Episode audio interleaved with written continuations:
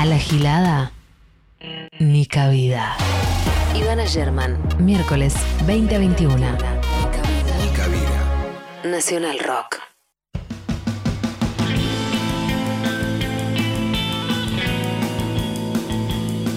Hola, hola, como dice un famoso y reconocido coach de esos de las sectas, de esos que te cobran un montón de plata para decirte cómo vivir. Hola, hola. Maxi Romero es fan también, al igual que yo. Bienvenidos a una nueva edición de Nica Vida aquí en Nacional Rock, este espacio que tenemos los miércoles para recorrer algunas de las cuestiones que hacen a la agenda de género. Mi nombre es Ivana Sherman, hasta las 9 de la noche me quedo con ustedes. Y hay, hay varias cuestiones, la verdad, que hacen a, a la agenda de género esta semana. Eh, reapareció D'Artés, no lo teníamos esto en Grilla, pero reapareció D'Artés, dio una entrevista a la tele brasileña y dijo, yo soy inocente, lo voy a demostrar. Telma Fardín contestó que hay tres eh, ministerios públicos fiscales de tres países distintos investigando el caso, ya no, es, no es una cosa que haya que seguir discutiendo en esos términos ni, ni en los medios.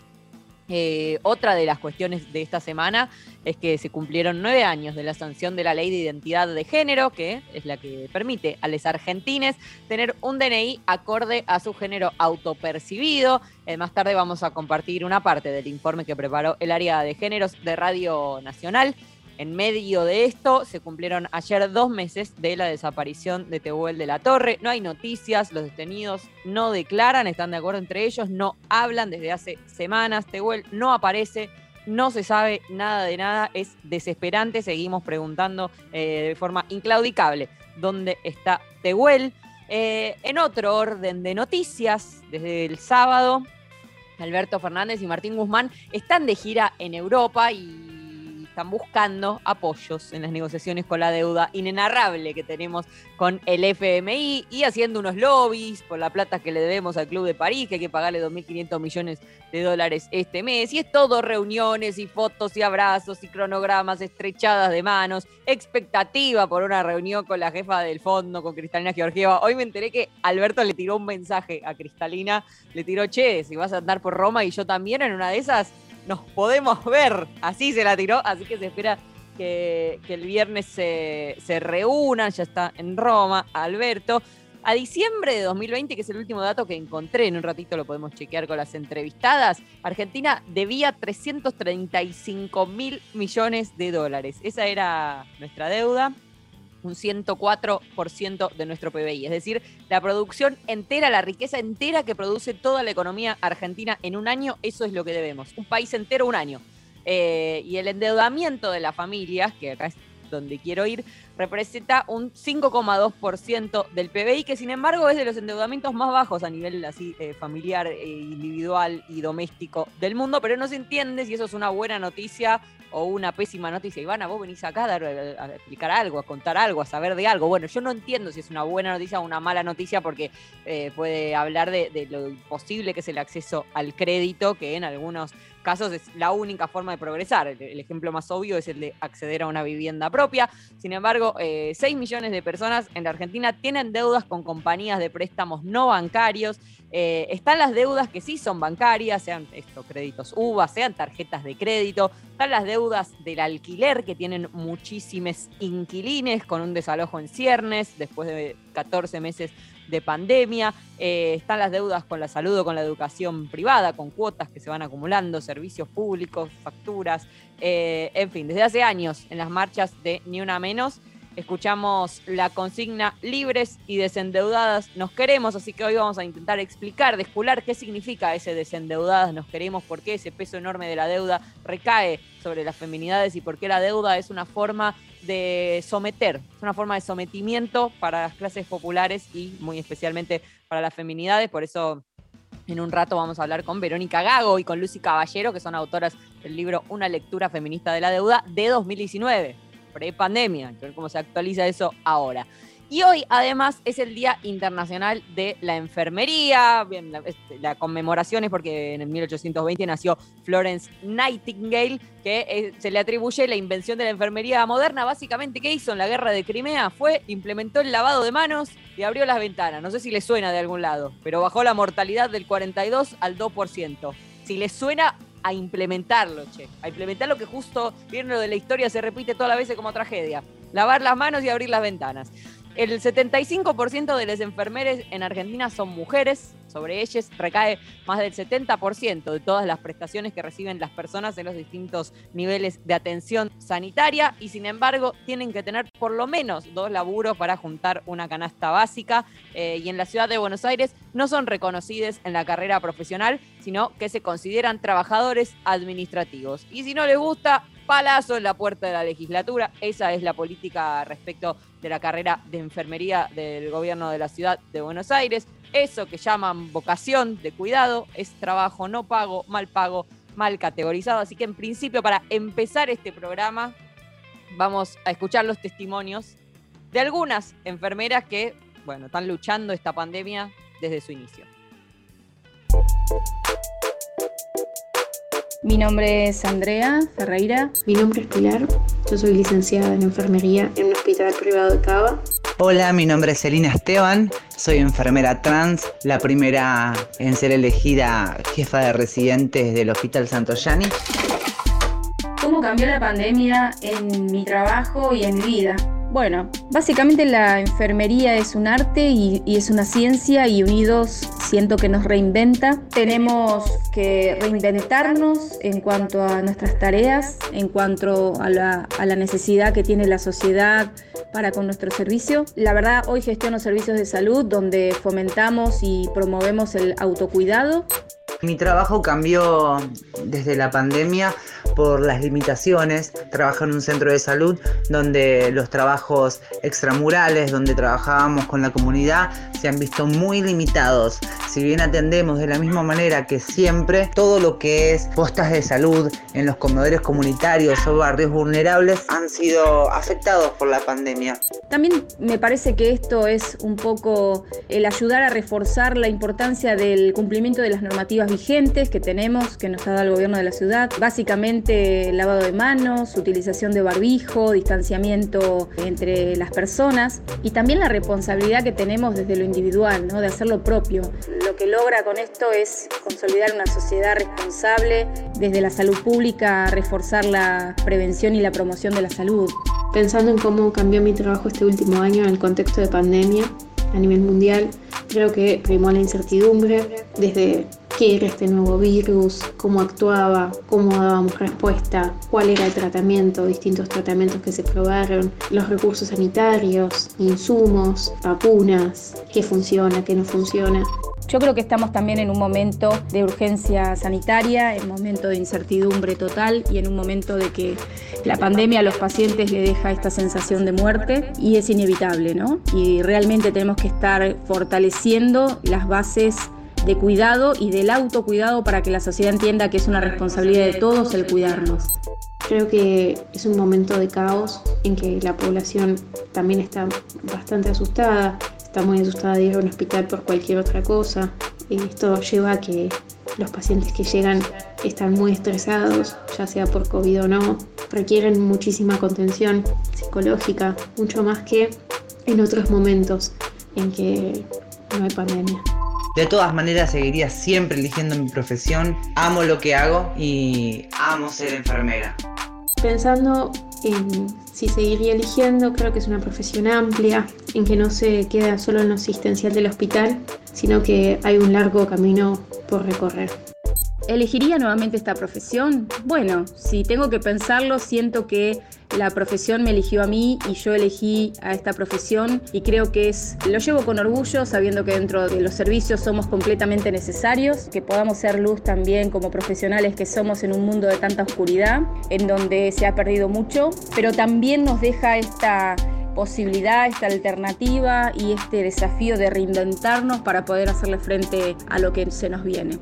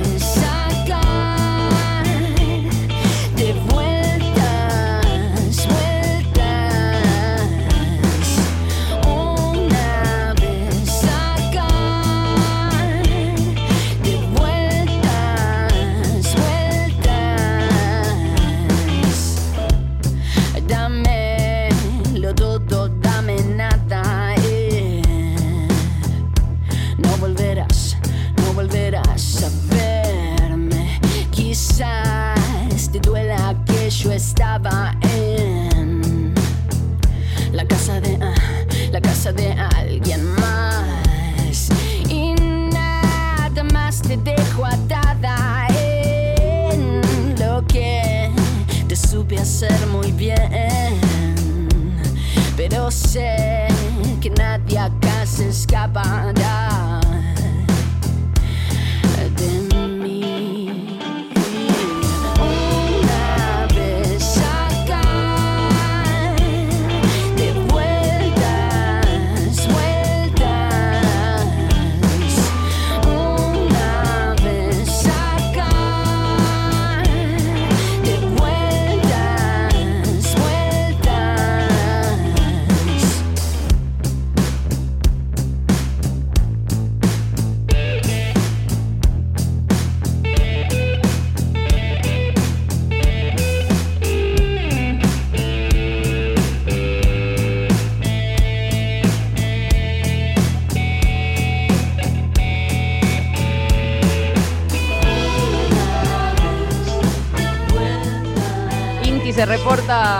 Escuchando, celebra que toquemos la cuestión de la enfermería porque es un tema clave de, esta, de este año, básicamente. Y eh, por aquí, Viridiana dice que su hija por primera vez en 14 años se interesó por escuchar la radio Albricias por esa jóvena, si está eh, escuchando la radio una vez en esta vida. Espero que esta primera experiencia no sea traumática, lo único. 11 39 39 8888, ese es el teléfono para mandar eh, mensajes a través de la plataforma WhatsApp a Nacional Rock. Saludo a mis compañeros, a Lali Rombolá en la producción, a Mariano Massimino en la puesta en el aire. Escuchamos a Marilina Bertoldi con La Casa de A. Y hasta las 9, esto es Mi Cabida. Deseo. Devenir. Luchas. Luchas y desvelos. Radio. Escucha. A la escucha. Escucha. 937. Nacional Rock. Mi cabida. Chinga Brandolino asegura que estamos hechas de fetos abortados. A los nueve meses. Ivana Sherman, miércoles de 20 a 21. 937 Nacional Rock.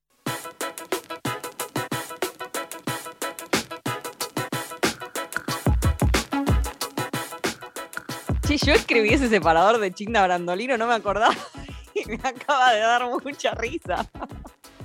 El beso para Pedro Pérez Pérez Pérez, que también se reporta escuchando. Y esto ya, ¿qué es? Los 40 principales, viejo. ¿Qué es esto de mandar saluditos? No es para una radio pública que está hablando de cosas serias. Eh, vamos a hacer una entrevista que hacía bastante tiempo que quería hacer. Tengo 80.000 preguntas, esto va a ser larguísimo.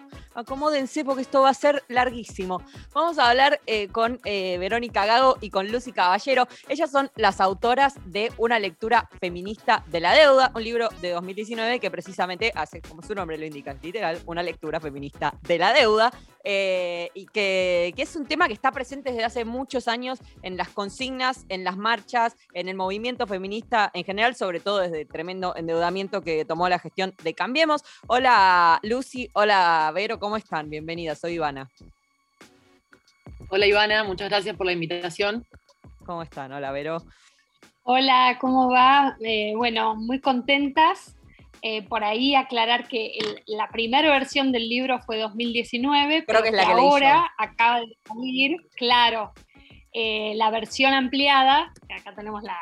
Bien. Em, que, bueno, que ya charlaremos sobre ese, qué significa la diferencia entre una y otra versión y justamente, como vos decís, qué, significa la coyuntura de la deuda para esta reedición eh, del libro.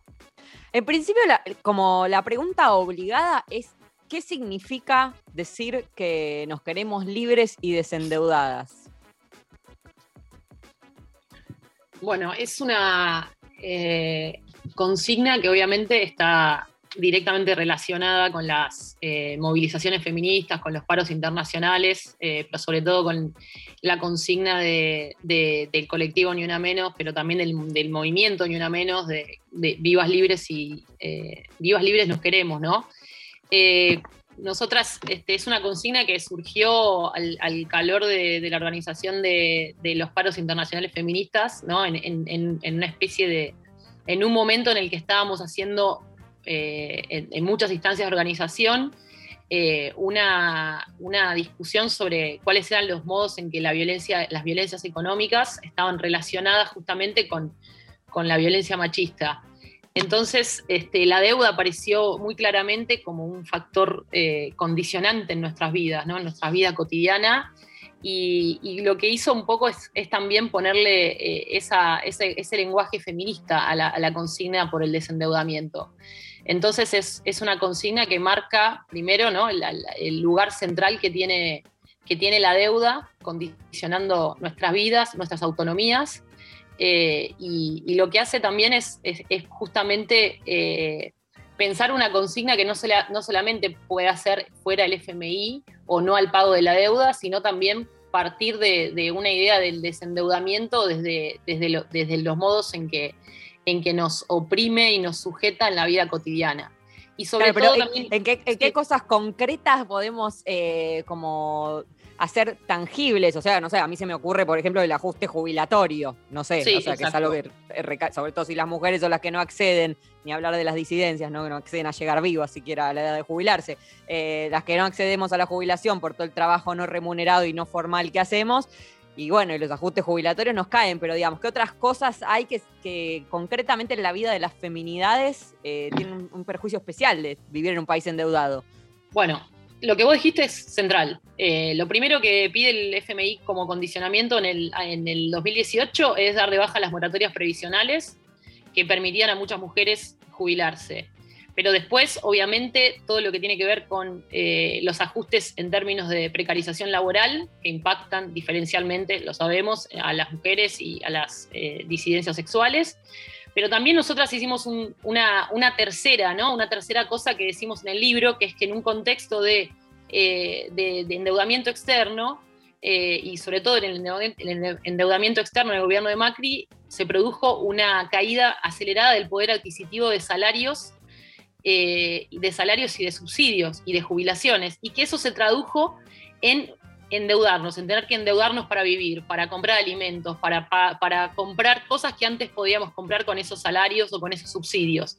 Entonces, desendeudadas también dice y marca cómo el endeudamiento público y el endeudamiento acelerado, el, endeudamiento del gobierno de Macri se tradujo en una eh, obligación de endeudarse para vivir. Entonces, cuando decimos desendeudadas, también decimos no nos queremos endeudar para vivir, para comprar lo mínimo indispensable que necesitamos eso es un efecto muy concreto que marcamos también, ¿no? la, traducción o el, derrame en el endeudamiento privado del endeudamiento público. ¿Con quiénes nos endeudamos las mujeres? ¿A quiénes le debemos que es todo, toda esa cantidad de recursos que después nos vemos obligadas a agarrar trabajos quizás precarios para poder saldar esas deudas? Bueno, con un montón de, de corporaciones, para empezar, y ahí eh, también lo vemos como ya recibimos, por ejemplo, las facturas de los servicios a pagar en cuotas, porque se supone que no nos van a alcanzar los ingresos para pagar toda la factura de una, entonces ya eh, la factura da por supuesto de que es obligatorio financiar y por lo tanto cobrar intereses y dividir ese pago para un servicio básico, ¿no? Ni hablar cómo, ha pasado durante la pandemia con la cuestión de los alquileres, ¿no? donde las inmobiliarias y los dueños han tenido, digamos, una presión enorme, incluso situaciones de abuso y de violencia de género, sobre todo contra inquilinas, inquilines, eh, frente a la acumulación de deuda, pero también eh, tomar deuda para no estar eh, a punto de ser desalojada. Entonces, ahí vemos que la deuda se vuelve como una manera de gestionar la precariedad del día a día. ¿No? Tomo deuda para zafar y para resolver esta situación de urgencia y después veré cómo la pago. Y ese después veré cómo la pago es lo que nos deja encadenadas, digamos, a esto que vos decías, tomar más trabajo, cada vez más precario, eh, quedarnos trabajando ya no triple jornada, cuádruple o quíntuple, podemos decir, eh, financiar deuda con más deuda, que es otra cosa que, que aparece mucho en, nuestra investigación, ¿no? Es decir, tengo la deuda con la tarjeta de crédito y para pagarla, porque me están matando los intereses, me endeudo con un prestamista informal y cuando ese prestamista se pone muy violento, le pido plata a la familia o a los vecinos para... Y entonces esa financiación también de deuda con más deuda es una cadena, un circuito del que es muy difícil eh, zafar, ¿no? Y es un modelo a escala también de lo que pasa a nivel nacional, porque o sea, eh, eh, los derechos estos especiales de giro que va a mandar 4 mil millones el fondo, que vamos a usar para pagarle mismo al fondo, quizás o no, o se debate como ir pidiendo, el fondo le pedimos para pagarle a otros acreedores, es medio a escala de eso, ¿no?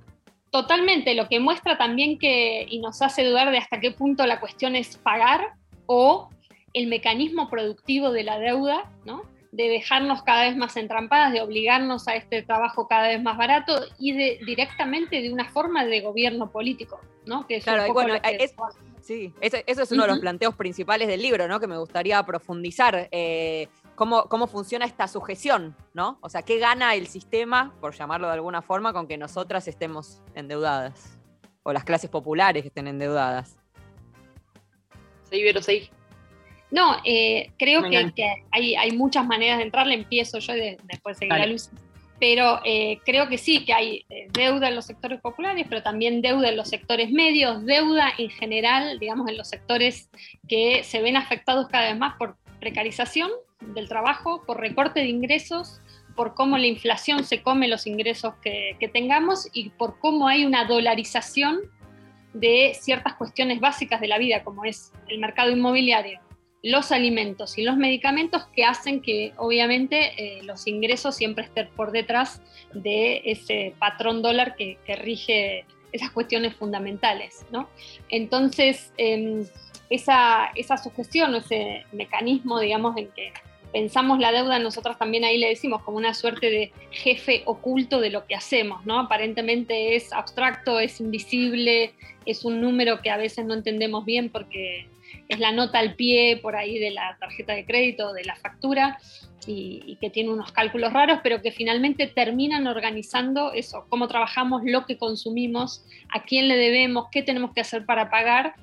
Y eh, bueno, en el caso además de mujeres lesbianas, travestis, trans, jefas de hogar, que son un poco con quienes eh, conversamos en el libro y, y un poco la, clave de esta lectura feminista también es poner de relieve dos cosas, como el trabajo eh, reproductivo de cuidados eh, históricamente no pago o mal pago es eh, una fuente fundamental de la cual la deuda extrae valor, y por otro lado, cómo también la deuda nos obliga a quedar atrapadas a mandatos de género, ¿no? es decir, a estar permanentemente obligadas a cierto tipo de trabajo, a ocupar la escala más baja en el mercado laboral, a hacer el trabajo eh, gratuito eh, y asumir una suerte de responsabilidad familiar, porque la deuda también juega con eso, ¿no? De que vamos a pagar, de que somos moralmente responsables, de que no nos vamos a fugar con, la deuda a cuestas, eh, porque tenemos la responsabilidad de llevar una casa adelante, por ejemplo.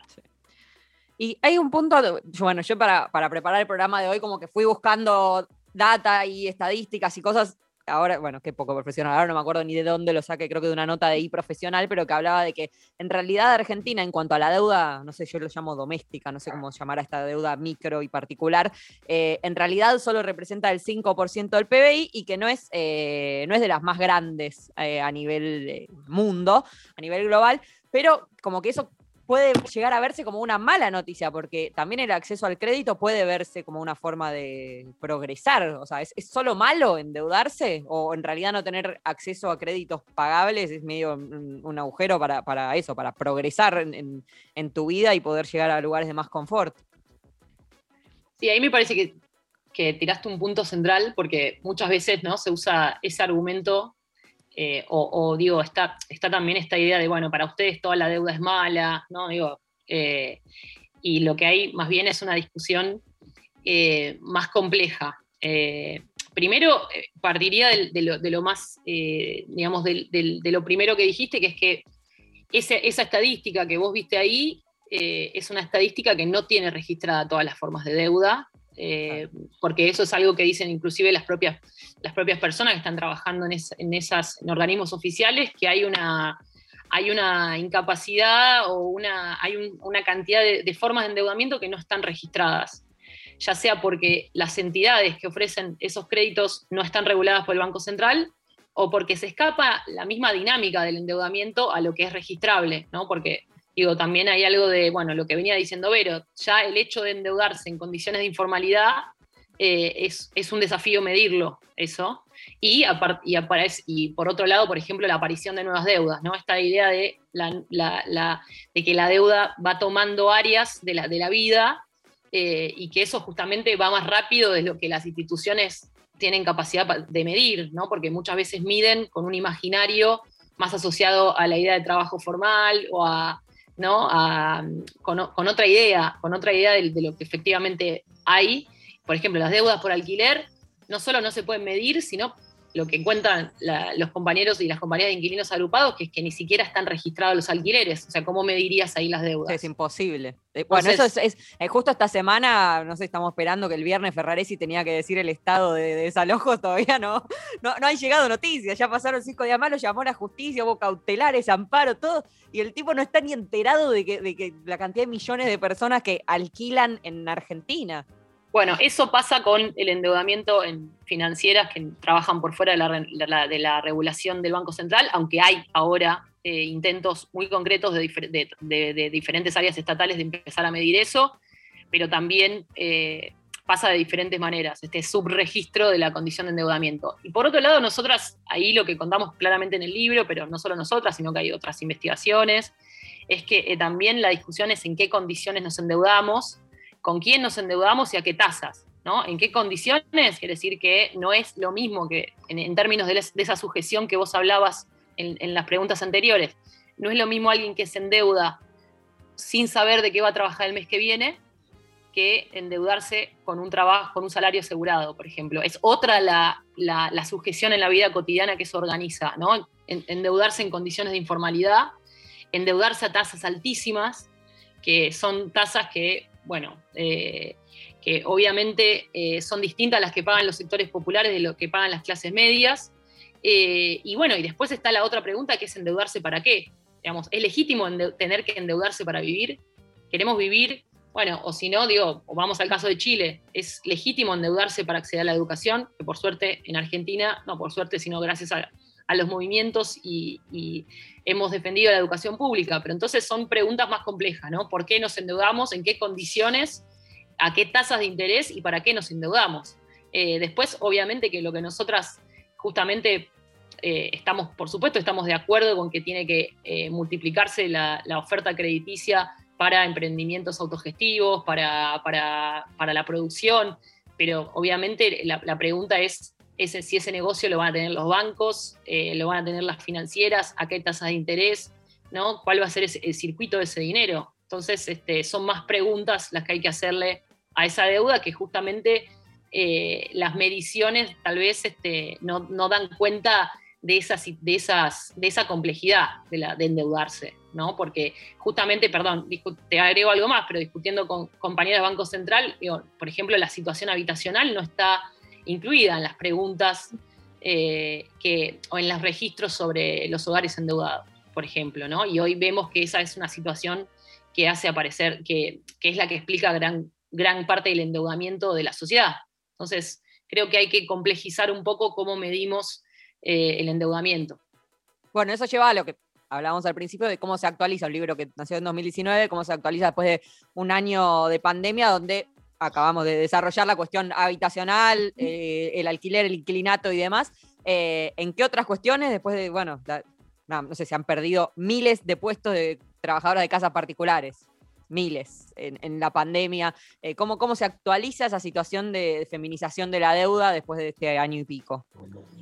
Sí, por un lado, eh, decir que en esta nueva versión del libro recogimos, digamos, todo lo que hicimos con el libro que salió en inicios del 2019, es decir, todo lo que fue el último año del gobierno de Macri, la discusión sobre las jubilaciones, eh, cuando se hablaba de un pacto de caballeros para regular precios entre empresarios y gobiernos, eh, bueno, las corridas cambiarias de ese momento, el aumento de la toma de deuda con el fondo, todas esas cuestiones surgieron en los talleres que íbamos haciendo, en los debates políticos, en las, eh, digamos, redes feministas con las que trabajamos en un principio el libro, y todo ese material se agregó digamos, a esta, esta nueva edición.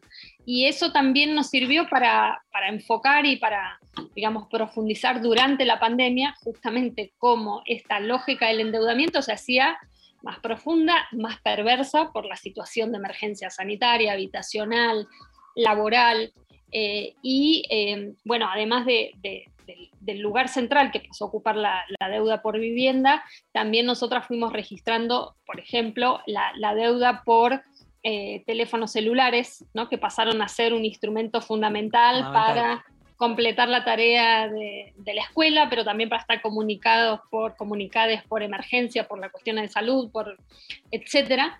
Y eh, bueno, buena parte de, los ingresos se iban o se tomaba deuda para pagar unas sumas abultadísimas de, datos extra que requería la, comunicación y el lugar que pasó a tener eso para la gestión cotidiana de la pandemia. ¿no?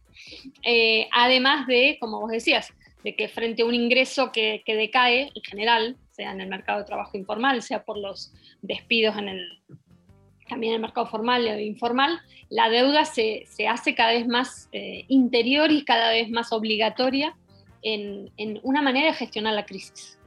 Y eso nos parece también que es un punto a discutir, cómo la deuda aparece o se presenta como una manera de solucionar aquí y ahora la urgencia. ¿no? Es una manera de ir pateando un poco el problema, resolviendo en ese sentido eh, tiene una cierta perversidad, ¿no? porque es un instrumento que te saca del apuro, que te resuelve y a la vez profundiza, eh, digamos, la, situación de, precariedad y sobre todo eh, a nivel futuro, ¿no? O sea, te, deja obligada en el corto y en el mediano plazo a esto de lo que venimos hablando, más trabajo, más obligación financiera, más condiciones generales de sometimiento a esos intereses y a las formas violentas en que esas deudas también se reclaman, ¿no? Porque cuando empezamos a pensar quiénes son también ciertas formas eh, financieras que operan en algunos territorios, cómo se vinculan a cierto tipo de economías, ahí vemos que también las, dinámicas de violencia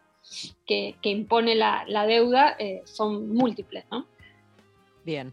Bueno, eh, creo que he preguntado casi todo lo que tenía anotado. Voy a recomendar nuevamente el libro porque está buenísimo, se lee de una forma rápida y sencilla y, es bastante esclarecedor. Una lectura feminista de la deuda. Gracias Verónica Gago y Lucy Caballero por este ratito en Nica Vida.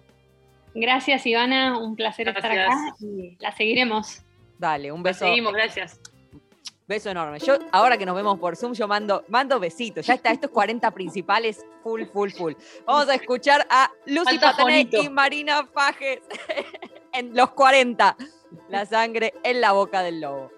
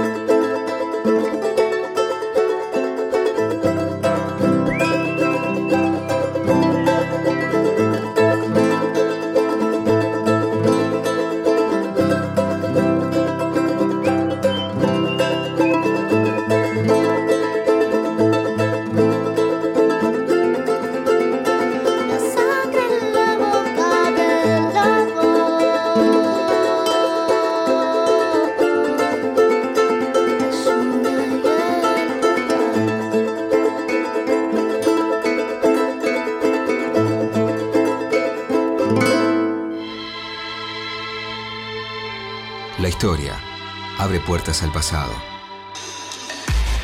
La ciencia abre puertas hacia el futuro. Pero solo una radio permite transportarnos a otras dimensiones.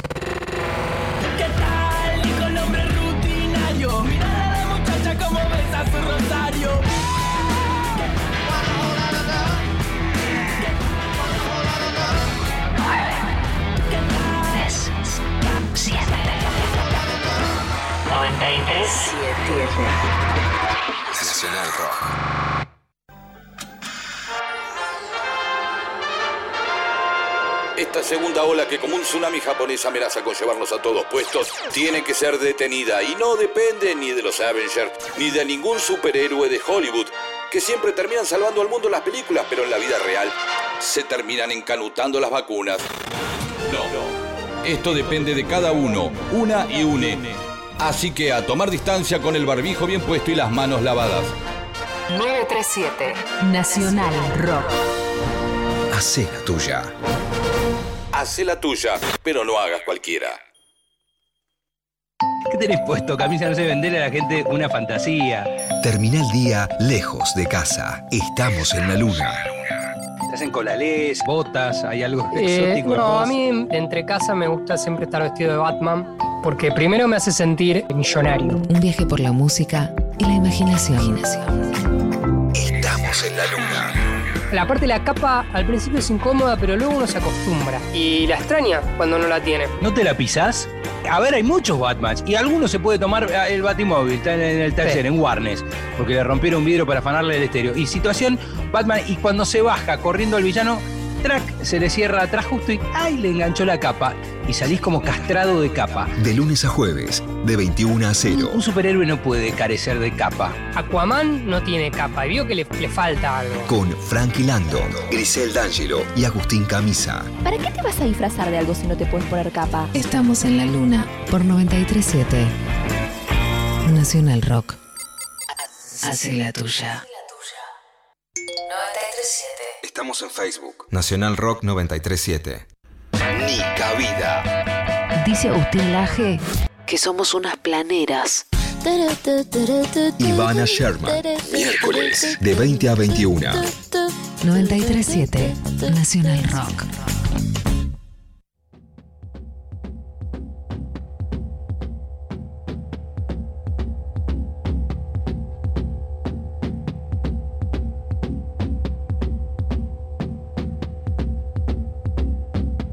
Bien, eh, nos queda un último tema por tocar eh, hoy, que es que se cumplieron nueve años de la ley de identidad de género. Para eso estamos comunicadas con eh, otra de nuestras compañeras del área de géneros de Radio Nacional, con Angie Siorciari. Hola Angie, ¿cómo estás? Hola, buenas noches. ¿Cómo andás? ¿Todo bien?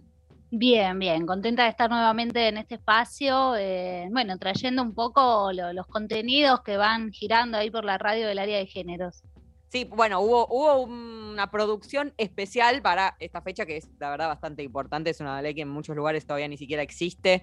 Eh, es, un poco un orgullo, ¿no? Que, en, Argentina tengamos una ley de identidad de género desde hace tanto tiempo. Sí, completamente. La verdad que fue y, es una medida pionera en el mundo, la ley de identidad de género, que cumplió nueve años eh, el pasado 9 de mayo. Sobre todo si lo ponemos en contexto, ¿no? Teniendo en cuenta que actualmente, al día de hoy, todavía hay eh, 67 países donde la homosexualidad está penada, en- con distintas penas tiene, y hay 11 países donde eh, tiene pena de muerte. La, la pena es de muerte directamente. Entonces, claro, bueno, hay un abanico muy grande, ¿no? También hay países que están también más desarrollados en este sentido y, en materia de derechos, pero si los ponemos en contexto, realmente eh, fue muy pionera y es muy importante esta ley para, Argentina, para toda la región y para el mundo también, ¿no? Para que esto vaya haciendo que de a poco, bueno, otros países también lo, pongan en agenda y en tema. Sí, siempre es, bueno, las, sociedades empujando, ¿no? A veces con costos más grandes, como decís, de penas de prisión, penas de muerte y demás. eh, y obvio que cuando hay un Estado que acompaña y no reprime, eh, eventualmente se, se hace algún avance de- de- del orden de los derechos. Em, bueno, hubo, hay un informe Me lo escuché completo yo, está muy bueno, me lo escuché anoche. Muy bien, muy bien que lo escucho completo.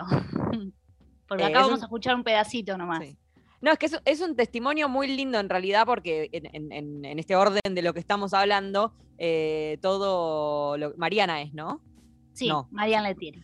Todo lo que cuenta Marian eh, tiene que ver con, digamos, si te pensás en esos otros países donde no existe poder tener en el DNI tu nombre, eh, tu nombre que elegiste en función de tu género autopercibido, eh, no es, como esa vida previa que cuenta ella y que ahora para nosotros es medio como rarísimo. ¿Cómo, cómo se vivía así? ¿Cómo era así? ¿Ya lo normalizamos?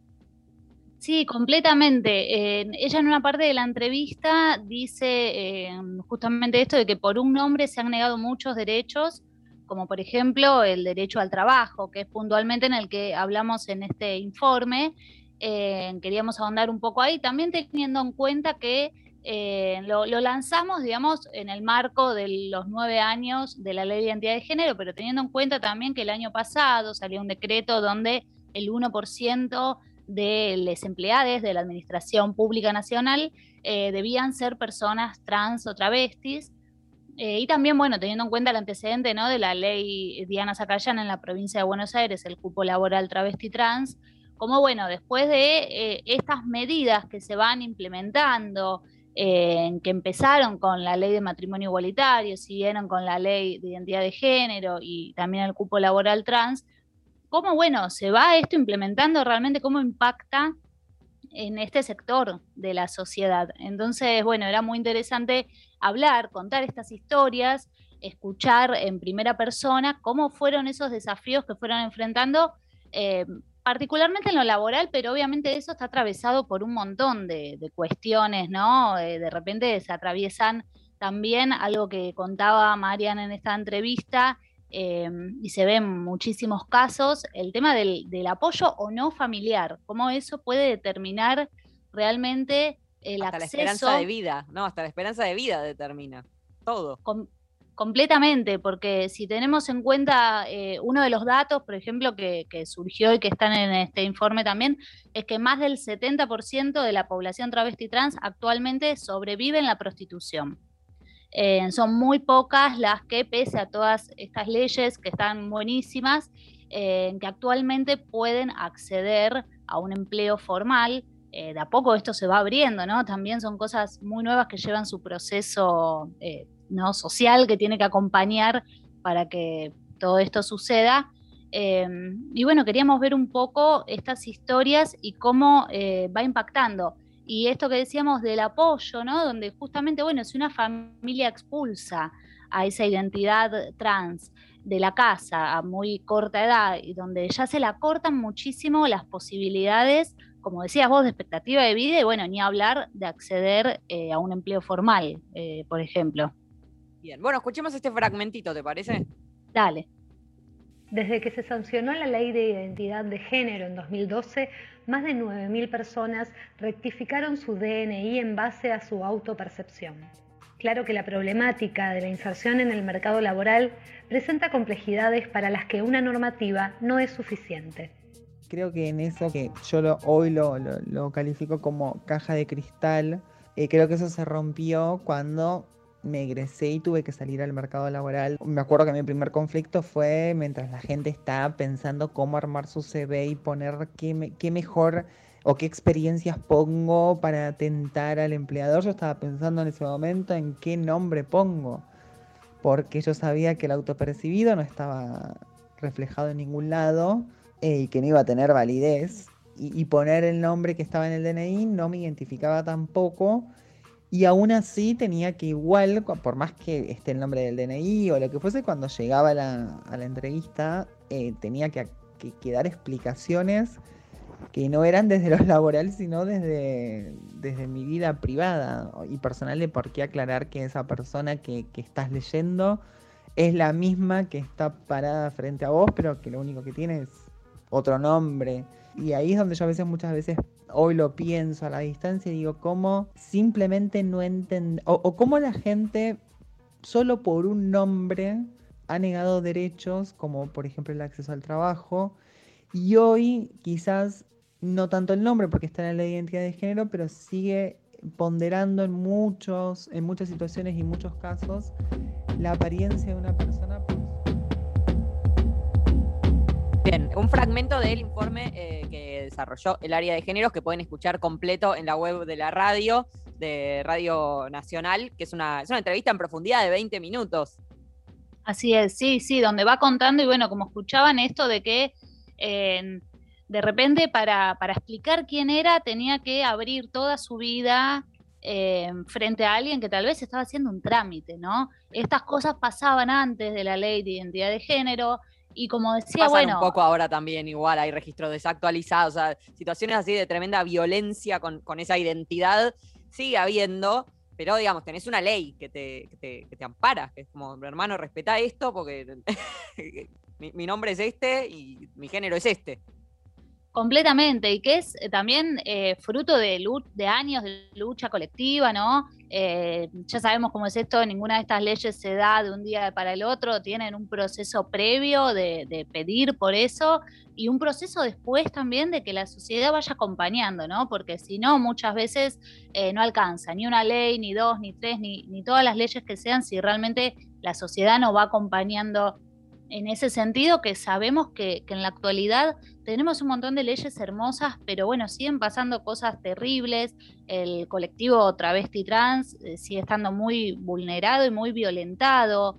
Eh, también, bueno, estamos a pocos días de ayer, se cumplieron dos meses de la desaparición de Tehuel y todavía no sabemos donde está y realmente eh, desapareció en un contexto donde es muy preocupante y alarmante por todos los números que hay, ¿no? De violencia hasta hacia el colectivo travesti trans, eh, y bueno, más todos estos datos que fuimos hablando antes que tienen que ver con el trabajo, también Tehuel que, Tehuel que desaparece en un contexto donde iba a buscar un trabajo, algo informal, algo, bueno, todas estas cuestiones cómo nos atraviesan y bueno, hay diferentes historias, rescatamos en, este, en estos informes. Este es el primero de una serie de informes que eh, ahondan sobre el cupo laboral, que van a ir saliendo. Eh, y bueno, la idea es escuchar en estas voces un poco en primera persona cómo fue ese recorrido, cómo les impactó eh, distintas leyes que, que, van favoreciendo un poco esta amplitud de derechos para todos.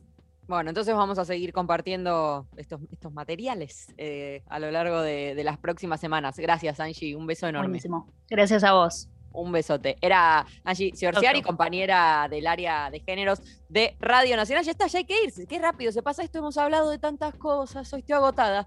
El beso para Lali Rombolá, que produce este programa. La verdad, la rompe. Está toda la semana fumándome por WhatsApp. Que esto, que lo otro y lo demás allá. Besote. Eh, Mariano Massimino en la puesta en el aire. Hernán Espejo en la musicalización. Diego Rodríguez en la edición.